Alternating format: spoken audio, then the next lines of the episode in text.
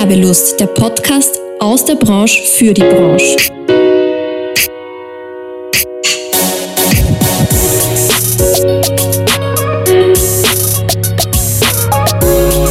Hallo, herzlich willkommen zurück bei Werbelust, unserem Podcast der Fachgruppe Werbung und Marktkommunikation in Wien. Heute habe ich ein ganz besonders spannendes Thema und einen noch spannenderen Gast mitgebracht, mit dem ich über das rede, was wir alle den ganzen Tag und auch jeden Tag tun. Und nein, ich meine jetzt nicht Zähne putzen, ich meine reden, quatschen, plaudern, sprechen, kommunizieren. Mir gegenüber sitzt auch schon Kurt Moser, Inhaber von Kurzgeschichten.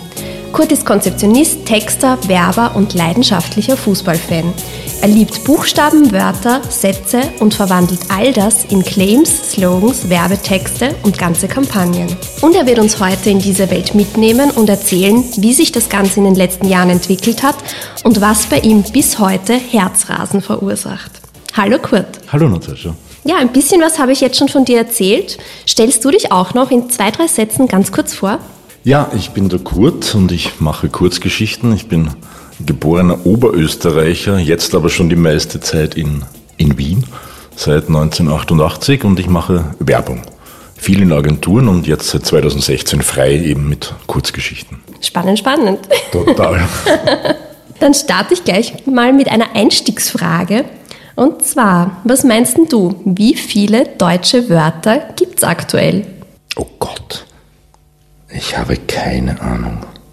Wie viele deutsche Wörter gibt es aktuell? Äh, 7.463.812. Fast. also tatsächlich sind, tatsächlich sind es 300.000 bis 500.000 Wörter und im Durchschnitt Okay. und im Durchschnitt benutzen wir etwa 12.000 bis 16.000 mit rund 3.500 Fremdwörtern. Oh. Ja, urspannend. Wir, was halt wichtig ist oder was auch, was auch sehr spannend ist, wir verstehen viel, viel mehr natürlich. Der passive Wortschatz eines Muttersprachlers oder einer Muttersprachlerin beträgt nämlich rund 50.000 Wörter. Also schon eine ganze Menge. Und natürlich sind das jetzt nur Schätzwerte, weil sich der Wortschatz sehr kontinuierlich verändert, wie du ja weißt als Texter. Das sieht man unter anderem auch an Begriffen aus unserem eigenen Branchenjargon. Da reden wir heute von Storytelling, von Content, von Influencern und meinen aber eigentlich wahrscheinlich doch genau das, was man auch vor 20, 30, 40 Jahren gemeint hat. Und da jetzt auch gleich meine, meine erste richtige Frage an dich. Wie siehst denn du das als Texter, der schon viel Werbeerfahrung hat? Wie hat sich das Ganze entwickelt? Was hat sich da getan? Was hat sich verändert? Ja, nachdem ich bei der ersten Frage schon krachend gescheitert bin, versuche ich jetzt mal vernünftige Antworten zu geben.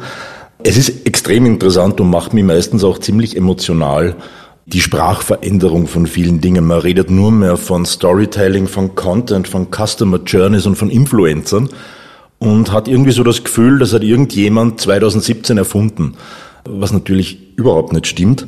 Wir haben in meiner Anfangszeit, ich bin seit 1995 in der Werbung, natürlich Geschichten erzählt, wir haben Inhalte gemacht und wir haben mit Testimonials zusammengearbeitet, die für ein Produkt gesprochen haben. Natürlich anders, weil es noch kein Instagram gab, weil es kein Facebook gab, weil es andere Dinge nicht gab. Also ich glaube, wir, wir sprechen ziemlich von denselben Dingen. Wir meinen dieselben Dinge, aber haben einfach neue Begriffe dafür gefunden. Warum das so ist, ich weiß es auch nicht äh, weil ich das Gleiche auch im Fußball entdecke. Also meiner Leidenschaft, ich bin leidenschaftlicher Rapid-Fan, Herzrasen Rapid. Und da ist es extrem ähnlich. Ja? Also das ist, es wird nur mehr von Umschalten und Pressing geredet, was das Gleiche ist wie Kontern oder Vorchecking oder sonst was. Ja? Es gibt eine ganz eigene Sprache, die sich in den letzten, sage ich mal, fünf, zehn Jahren entwickelt hat, die die Taktikgurus dann verwenden. Die reden von abkippenden Sechsern und von, von hohem Pressing und von Pressinglinien und vom Spielen in die Schnittlinien der Viererkette. Ja, Da steige ich jetzt komplett ja, aus. ja, eben, genau. Ich habe es gerade an deinem Gesichtsausdruck bemerkt. Ja. Nein, aber zurück zur Werbung. Es haben sich natürlich die Kanäle geändert. Ja. Also wie schon gesagt, natürlich gab es keine Influencer auf Instagram, weil es Instagram noch nicht gab früher. Ja. Wir haben dann einfach damals, das war eine extrem spannende Kampagne, die wir bei Young Rubicam gemacht haben, das war Kaffee Haag. Und das war lustig. Da haben wir dann einfach Menschen verwendet, die nicht wussten, was sie trinken. Vom Helmut Zilk angefangen bis zum Michi Konsel und dem Harald Krasnitzer. Und sie wussten es wirklich nicht. Ja. Und sie waren dadurch natürlich auch Influencer, weil sie halt nur über den Geschmack gesprochen haben. Ja, der Robert Reumann hat uns geholfen und wir haben das dann einfach so hingedreht. Wir waren versteckt, er hat mit ihnen Interviews geführt und äh, sie dachten, sie reden über einen anderen Kaffee und es war dann, sie haben nur über den Geschmack gesprochen. Ja, das schmeckt so toll und so ein kräftiger Geschmack und so super. Ist aber koffeinfrei. Das war immer das Manko von Kaffee Hagen und sagte, ja, Koffein. Das schmeckt ja dann gar Eben, nicht. das schmeckt nach eingeschlafenen Füßen. Äh, Und sie haben aber gesagt, das schmeckt so kräftig und so toll wie ein richtiger Espresso. Wow. Und das war's dann schon, ja. Und das war auch der Influencer, Michi Konzel, der in Italien gespielt hat und dem eine gewisse Espresso-Kompetenz zugebilligt hat, war dann einfach halt der Influencer. Man hat ihn nur, einfach nur nicht so genannt, ja. Und von dem her, es ist auch gar nicht schlimm. Äh, Ich schaue es mir einfach mit Verwunderung an, ja. Aber das ist so, das macht der Texter generell, weil er auch im normalen Leben halt immer mit neuen Begrifflichkeiten zu tun hat irgendwie. Du hast einen, Flugscham oder ein Bodyshaming und ein Ding. Ich habe irgendwann aufgehört, diese Begriffe wirklich genau zu verfolgen, weil es hunderttausende neue dafür gibt, ja, für, für, für irgendwelche, irgendwelche sozialen Phänomene. Wenn, wenn wir uns als Werber oder Kreative schon, schon schwer tun, manchmal mit den neuen Begriffen, wie schätzt du das denn beim Kunden ein? Verstehen die überhaupt noch, was wir ihnen da erzählen? Haben sie es damals überhaupt verstanden? Grundsätzlich glaube ich, dass sie es nicht verstehen und auch nicht verstehen müssen. Sie müssen ja auch nur den Effekt daraus erleben und erlernen oder, oder, oder wahrnehmen können. Ja. Es ist ja nicht wichtig, dass sie wissen, dass wir Storytelling machen. Sie kennen die Begriffe wahrscheinlich. Aber es geht ihnen einfach darum, dass wir eine gute Geschichte erzählen und dass wir für ihr Produkt einfach eine starke Kampagne entwickeln, die sie emotional packt, die sie erwischt und die sie die das ist, was Sie von uns erwarten. Und das ist das, ist das Wichtigste. Ob, ob Sie wissen, was Storytelling und, und, und Content und, und Customer Journey, natürlich wissen Sie es passiv, Sie müssen es aber eigentlich auch nicht wirklich wissen. Sie müssen einfach nur unser Konzept sehen und dann erkennen, dass es das ist, was Sie wollen. Sie müssen uns vertrauen. Sie müssen uns vertrauen, ja. Das, ist, das wäre auf jeden Fall schon mal gut. Ja. Das wäre eine Grundvoraussetzung. Jetzt haben wir einiges gehört, wie sich in den letzten Jahren auch die Sprache entwickelt hat. Wie schätzt du denn die klassischen Stereotypen ein? Gibt es da auch eine Entwicklung? Was hat sich da getan? Werber damals und heute?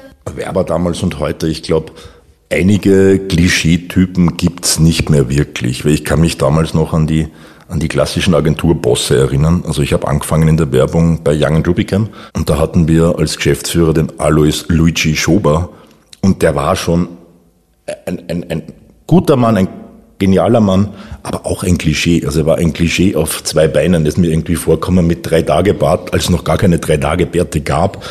Er ist mit seinen weißen Anzügen durch den Sommer gegangen, hat seinen weißen Hut aufgehabt.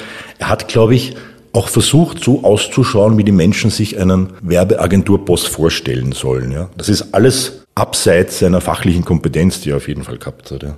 Ich glaube, dieser Typus ist ein bisschen ausgestorben. Die klassischen alten weißen Männer, die mit Jaguar durch die Gegend fahren. Und das war schon so ein, ein richtiges Klischee. Die Werber haben sich, also das Werberklischee, sagen wir mal so, oder die Stereotype haben sich nicht wirklich verändert. Wir haben's, ich habe Publizistik studiert und wir haben da schon erkannt in der Zeit, wer geht eher in den Journalismus und wer wird eher Werber. Um es jetzt mal sozusagen, die Menschen, die irgendwie eher in die Tiefe gehen wollten und mehr wissen wollten, sind Journalisten geworden. Und die oberflächlichen Menschen sind eher Werber geworden. Jetzt mal ganz Was? klischeehaft gesagt. Ja, nee, natürlich nicht alle und jeder. Mich interessiert natürlich auch die Tiefe. Aber es war schon so. Also es war, war so ein gewisser Punkt, dass die Werber schon immer ein bisschen super waren und ein bisschen, hm.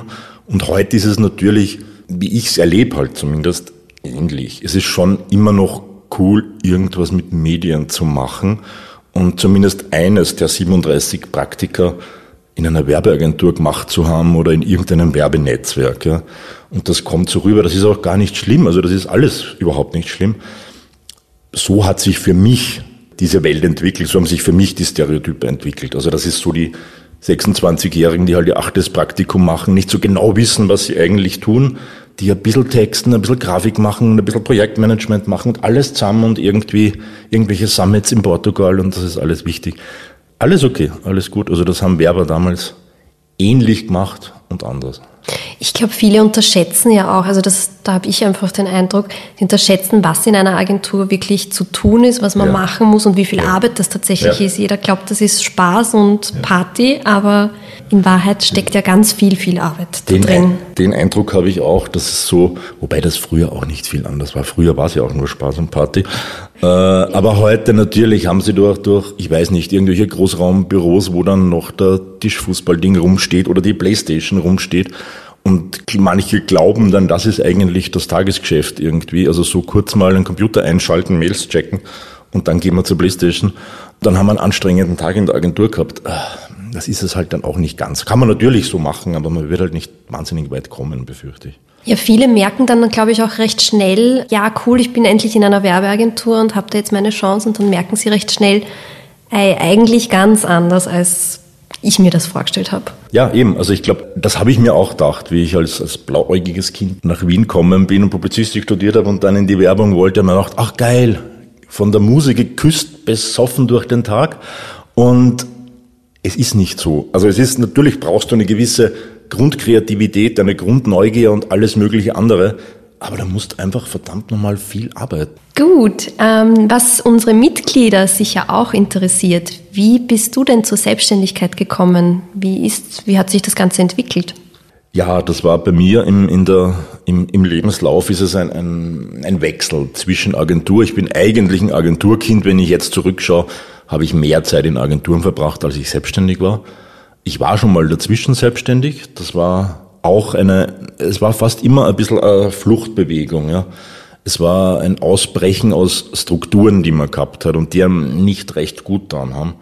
Und das war dieses Mal ein bisschen auch so, nicht 100 Prozent so. Ich war einfach vorher zehn Jahre in einer Agentur, äh, habe dort als Kreativdirektor gearbeitet und, und es war, hat Spaß gemacht. Ich habe interessante Leute kennengelernt, ich habe tolle Leute kennengelernt, aber du hast halt einen sehr strikten Tagesablauf gehabt, wie wir eh vorher kurz geredet haben. Also es ist ja nicht nur Playstation spielen und sonst was. Es war einfach wirklich extrem viel Arbeit, äh, die bis an die Grenzen geht.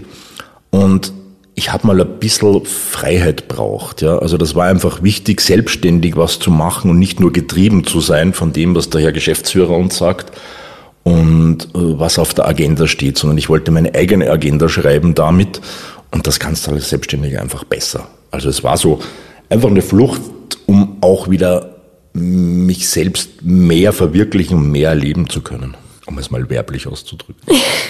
Sehr schön. Man merkt, dass du, dass du dich damit aus, da auskennst, ja, dass du dich da auskennst mit Wörtern und Texten und so, Sprache. Die Buchstaben, ja, wohl. Ja, ja wie, wie schwierig oder wie einfach war es für dich am Anfang, Kunden zu finden oder wie bist du das Ganze angegangen, um auch vielleicht den, den Leuten, die sich selbstständig machen wollen, ein bisschen was mitzugeben auf dem Weg? Das ist ein, ein guter Punkt. Äh, weil man natürlich ganz am Anfang nicht drüber nachdenkt, weil man es gewohnt ist, dass an irgendwer die Kundenberatung oder sonst irgendwer die Jobs einfach auf den Tisch legt. Ja? Also du sitzt in deiner Kreation und irgendwie kommen den ganzen Tag irgendwelche Leute oder E-Mails und sagen dir, das ist zu tun, der will das, der will da Headlines, der will dort eine Kampagne, der will da einen Spot haben. Und auf einmal natürlich, wenn du selbstständig bist, ist das nicht so. Kein Mensch meldet sich bei dir, weil er irgendwas haben will. Ja? Und du fangst dann an zu erleben, dass eigentlich alles Kunde sein kann oder alles ein, ein Auftrag sein kann. Ja? Also du erlebst dann wirklich dein persönliches Umfeld und schaust dir Sachen an und denkst, ach, das schaut nicht so gut aus, die Speisekarte schaut nicht gut aus oder der Text ist nicht gut, die Website ist nicht gut. Aber vor allem ist es einfach wichtig, mit Partnern zusammenzuarbeiten, die einfach äh, einen guten Job machen, die auch gute Kontakte haben und das ist wichtig. Also ein Netzwerk äh, kannst du nicht ersetzen. Ich glaube, als Einzelkämpfer, es gibt wahrscheinlich Leute, die das auch können, ich gehöre nicht hundertprozentig dazu, dass ich als Einzelkämpfer einfach überleben könnte. Also ich, ich könnte schon irgendwie überleben, aber nicht so, wie ich mich will. Verstehe. Ja. Netzwerke vor.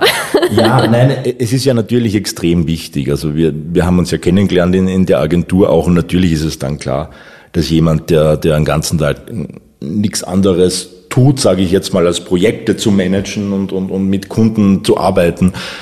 Wenn dieser Mensch sich dann auch selbstständig macht, dann denkt man natürlich schon logischerweise drüber nach, dass eine Partnerschaft sinnvoll wäre, dass eine Partnerschaft gut ist, weil es natürlich auch dem Projektmanager, der Projektmanagerin was bringt, weil einfach so ist sie auch nur eine Projektmanagerin und wenn der Kunde sagt, ich hätte gerne einen Radiospot, kann sie den in der Regel auch nicht selber schreiben. Ist es auch wieder gut, wenn sie einen Kreativen an der Hand hat. Und deswegen ist es einfach ein ganz normales symbiotisches, gutes Verhältnis, so eine Partnerschaft. Was, es gibt keinen Menschen, der alles kann? Nein. ich habe es versucht. ich bin schon gescheitert beim Singen und beim Zeichnen. Ja, nein, ich bin bei ganz vielen Sachen. Aber Text kannst du. Ja, Text kann ich, ja, das ist gut. Stichwort angestellt sein. Wenn du jetzt so zurückblickst, ich meine, jetzt bist du schon ein paar Jahre selbstständig wieder, war es als Angestellter einfacher oder ist es jetzt einfacher, schwieriger, angenehmer? Das ist, das, das kann man kaum sagen. Also das, das ist extrem schwierig zu sagen. Es hat beides wirklich seine Vorteile, ja. Also ich habe immer noch so dieses Gefühl, wenn ich jetzt manchmal einfach auf Urlaub fahre, denke ich mir, äh, ja, jetzt bin ich auf Urlaub zwei Wochen, das ist wunderschön, aber verdienen tue ich da auch nichts dran. Ja. Das ist ein rationaler Grund. Emotional ist es angenehmer, weil du nicht dran gebunden bist, wobei sich das vielleicht durch die Situation Covid, Corona auch geändert hat. Homeoffice war in den Agenturen, wo ich gearbeitet habe, unmöglich oder eher nicht erwünscht. Ja, in der ersten Agentur sowieso nicht, weil ja gab es auch die technischen Möglichkeiten noch nicht wirklich. Ja, da gab es noch kein Online. Ja, gutes Stichwort. Ja, ja, ne, es ist. Ich glaube, es hat beides seine, seine Vorteile. Ich mag beides, ich mochte beides, darum habe ich beides auch jahrelang gemacht. Ich finde es gerade gut so, wie ich jetzt, wie ich jetzt arbeiten kann. Das ist schön. Ja. ja, gutes Stichwort Internet, was es damals vielleicht noch gar nicht gab.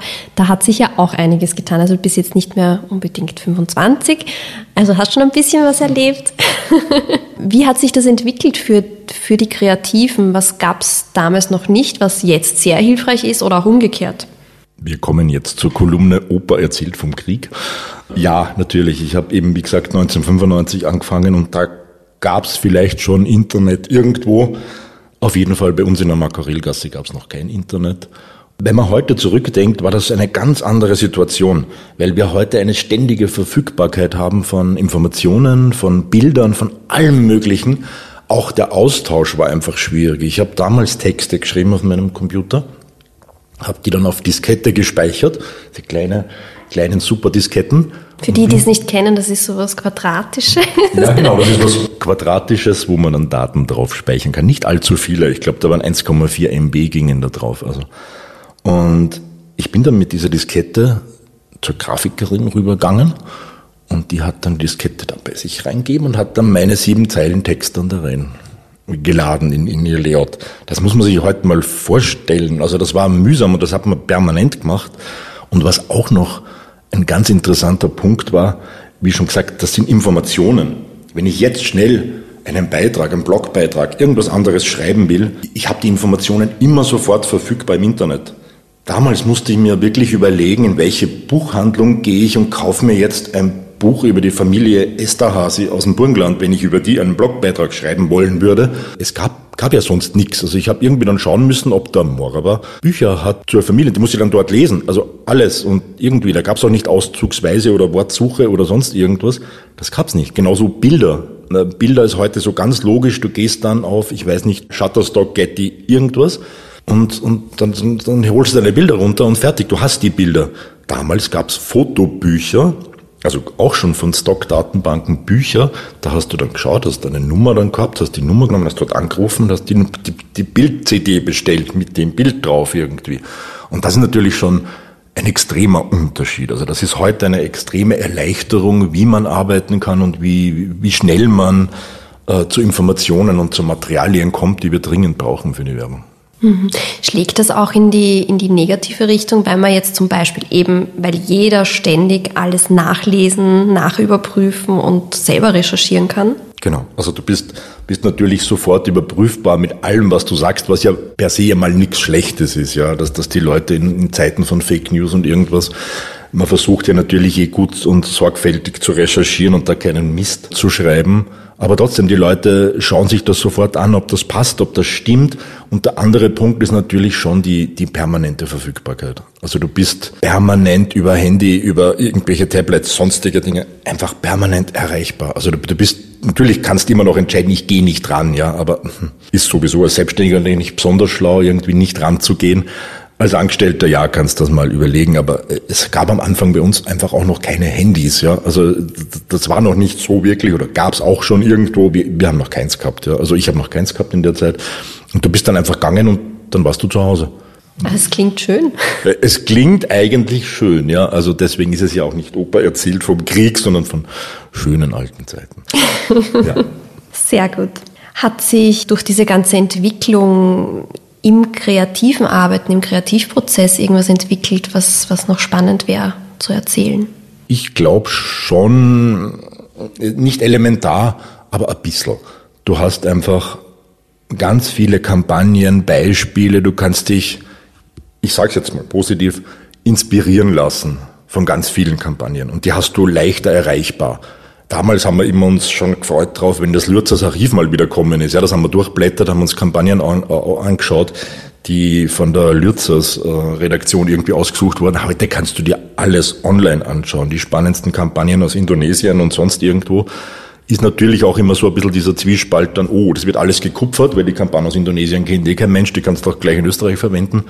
Das soll es nicht sein, aber du kannst dich einfach sehr gut inspirieren lassen, wie andere Kreative in anderen Ländern, in anderen Kulturen mit dieser Problemstellung umgangen sind. Ja? Also die haben auch einen Problemlösungsauftrag mal gekriegt sollten einfach auch eine gute Kampagne entwickeln und du schaust einfach, wie die das gemacht haben. Ja? Und vielleicht kannst du dafür für dein eigenes Arbeiten was, was abschauen. Also deswegen einfach eigene Dinge machen. Es ist gescheiter und sich aber inspirieren lassen von Gedankengängen von, von, von tollen Kreativen, die es überall gibt auf der Welt. Habe ich jetzt auch noch eine spannende Frage dazu. Also Inspiration ist ein großes Thema und dass man eben vieles verfügbar hat und Kunden recherchieren natürlich auch. Und ich glaube oft oder ich habe das Gefühl, dass Kunden dann meinen, diese, dieser Kreativprozess und die Kreativität, das muss doch alles viel schneller gehen. Und hat sich da aus deiner Sicht auch, was jetzt Budgets zum Beispiel betrifft, was verändert? Es kann schon sein, dass der Kostendruck generell wie überall einfach noch mehr gestiegen ist und deswegen will man natürlich auch noch bessere Kreationen in noch kürzerer Zeit haben. Ja oder auch noch günstiger haben dann natürlich, äh, weil Zeit dann natürlich ein, ein Faktor ist, der was kostet. Ja, der Texter ist halt noch zehn Stunden gesessen, um sich eine Headline zu überlegen. Das wäre natürlich ein Kostenfaktor. Oder der Kunde sagt irgendwann, ja, das ist mir wurscht, ich will das Ergebnis haben. Es ist mir egal, wie lange der Mann da sitzt oder die Frau da sitzt. Das kann ich mir gut vorstellen, dass das so ist, ja. Und vor allem, es ist, es ist auch immer schwierig, diese Leistung, gerade in meinem Bereich, wenn ich das sagen darf, die ist schwierig zu verkaufen weil ich das Problem habe, dass natürlich jeder schreiben kann.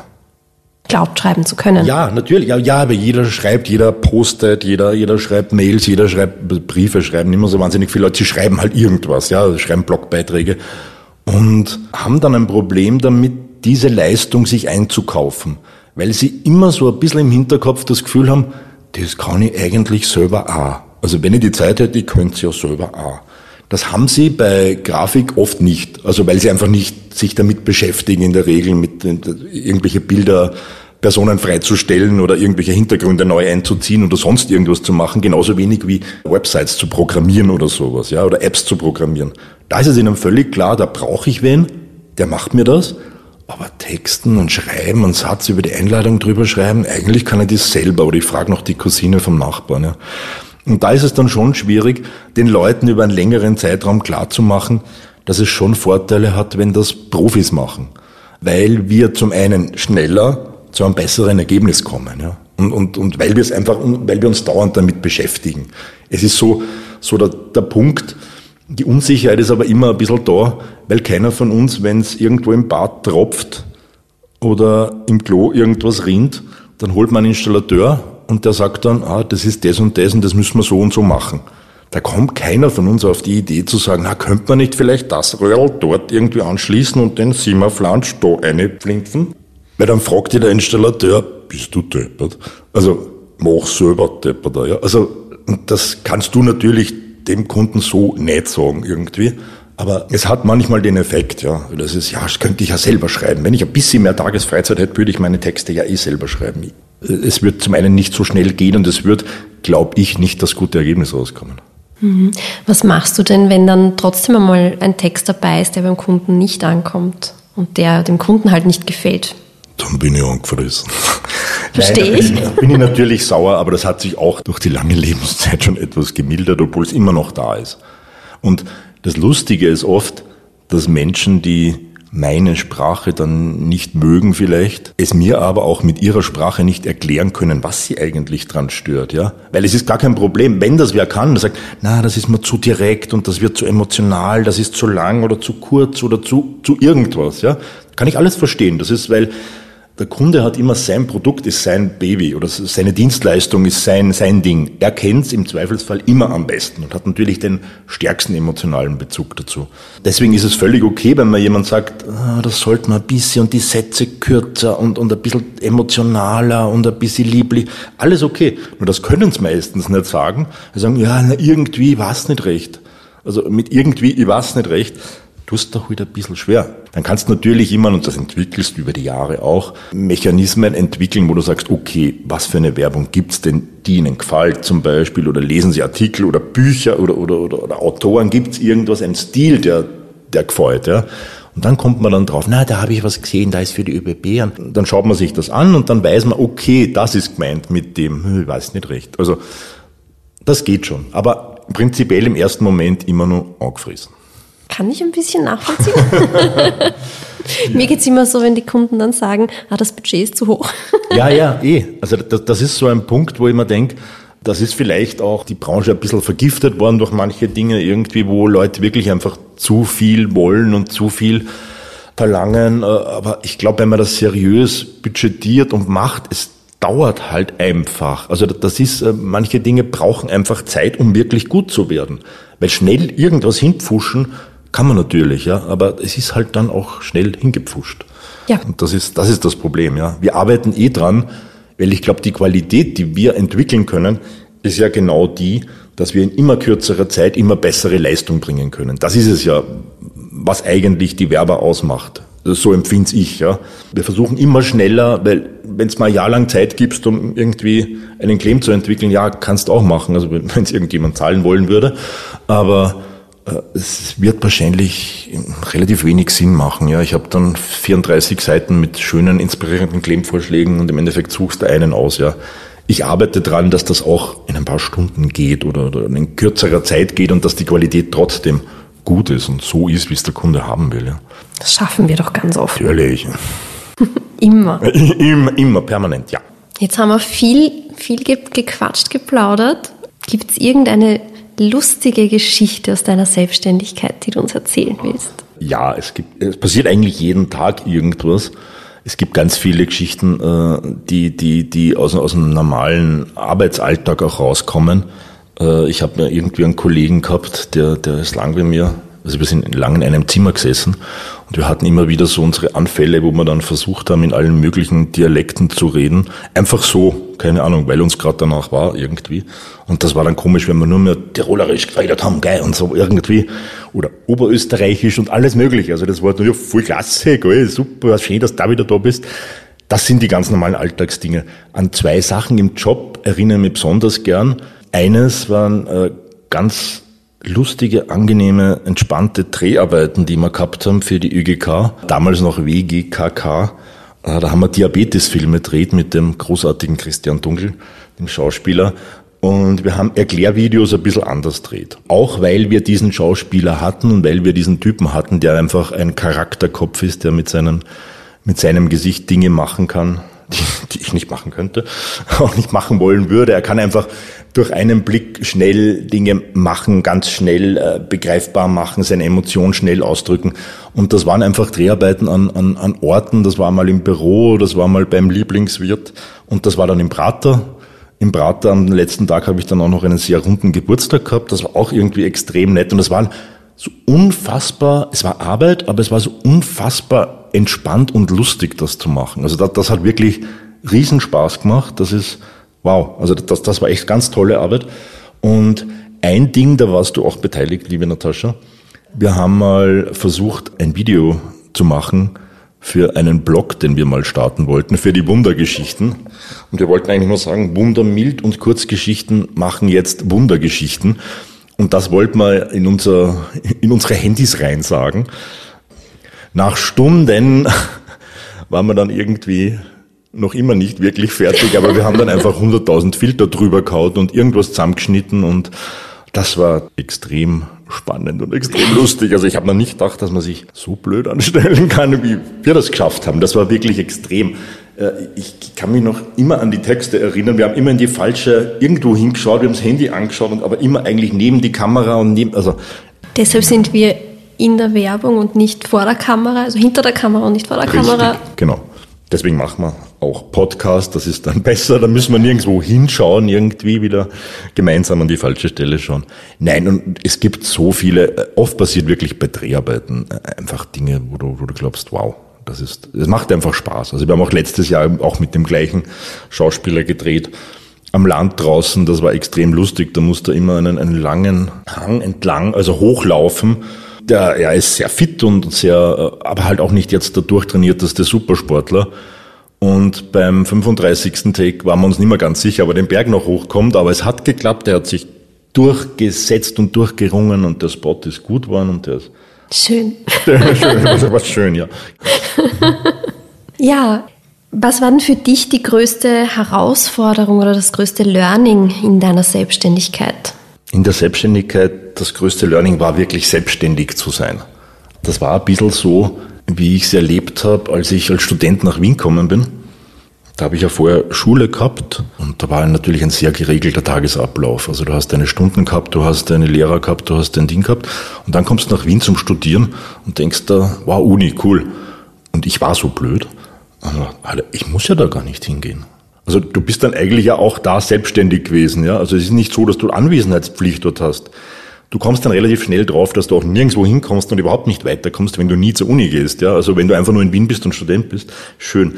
Das ist bei der Selbstständigkeit, wie ich vorher schon gesagt habe, auch ein bisschen so, du brichst aus starren Strukturen aus und denkst einmal, ach was, ich muss jetzt nicht mehr um acht im Büro sein, ich muss das nicht mehr machen und das nicht mehr machen, ich liege halt irgendwie rum bis Mittag und dann schaue ich noch ein bisschen Netflix.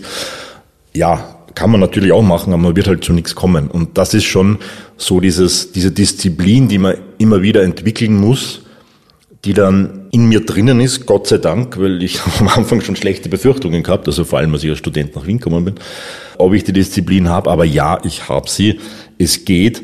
Und das ist auch wieder diese eigenartige Gemengelage, dass man halt glaubt, als Werber, als Kreativer lebt man halt von seiner Kreativität und von seiner Fantasie aber es ist ganz viel Disziplin dabei, wie eh vorher auch schon gesagt. Also ich will es jetzt nicht übertreiben, aber es ist eben nicht die Muse, die dich küsst, sondern irgendwie, du musst einfach die Ärmel hoch und aber hallo. Und das ist auch der, der Punkt in der Selbstständigkeit. Also du musst ständig dran arbeiten. Natürlich ist es schön, nicht im Büro sein zu müssen mal oder, oder mal nicht zu müssen, aber es muss dir dann halt auch klar sein, dass du einen Tag verlierst oder einen halben Tag verlierst, wenn du nicht dort bist. Ja, und das kann durchaus wichtig und entscheidend sein, weil du an dem Tag halt vielleicht Kontakte knüpfen könntest oder an dem Tag was machen könntest, was dich weiterbringt. Ja? Und deswegen musst du halt immer wieder am Riemen reißen und weitermachen.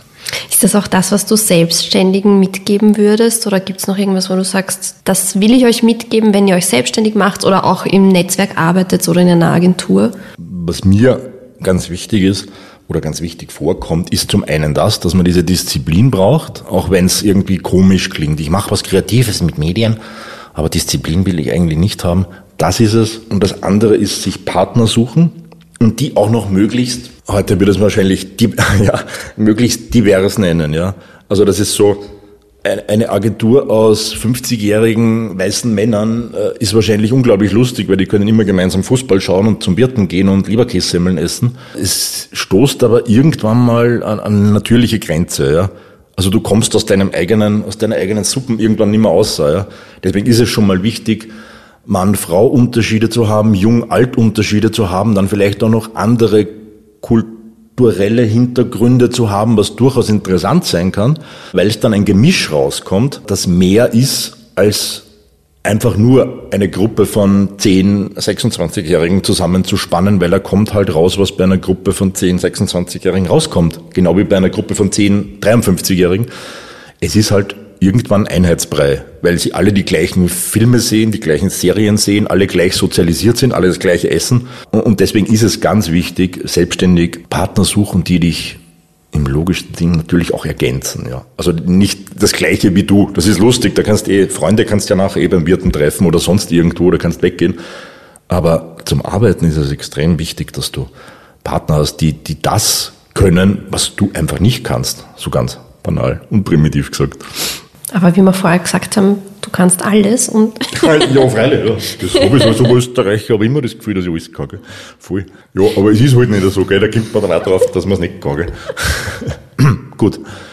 Das war der oberösterreichische Kurt jetzt noch. Ja. ja, das war noch der oberösterreichische Kurt zum Schluss, weil wir sind jetzt eigentlich schon am Ende angelangt mit unserer Folge und es war mir ein Freudenfest, dass du heute da warst. Ja, mir auch voll, gell?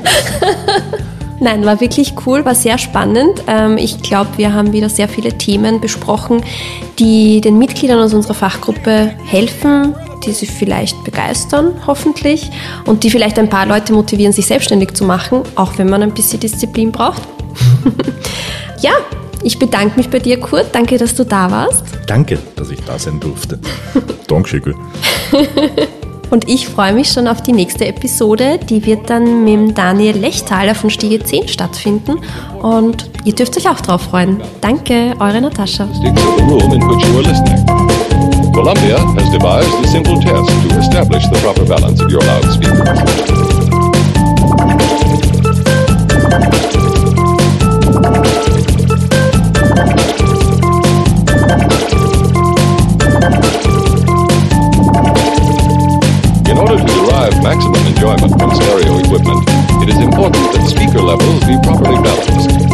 the acoustics of the room in which you are listening. Columbia has devised a simple test to establish the proper balance of your loudspeakers.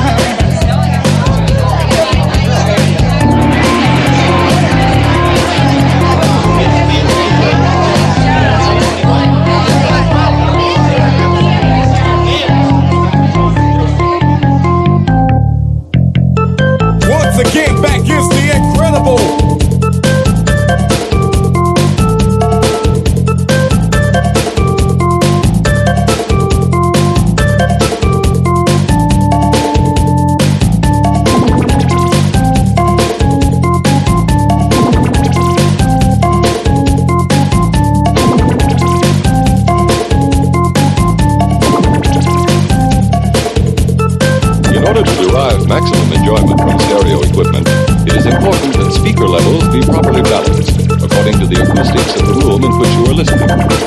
Columbia has devised a simple test to establish the proper balance of your loudspeakers.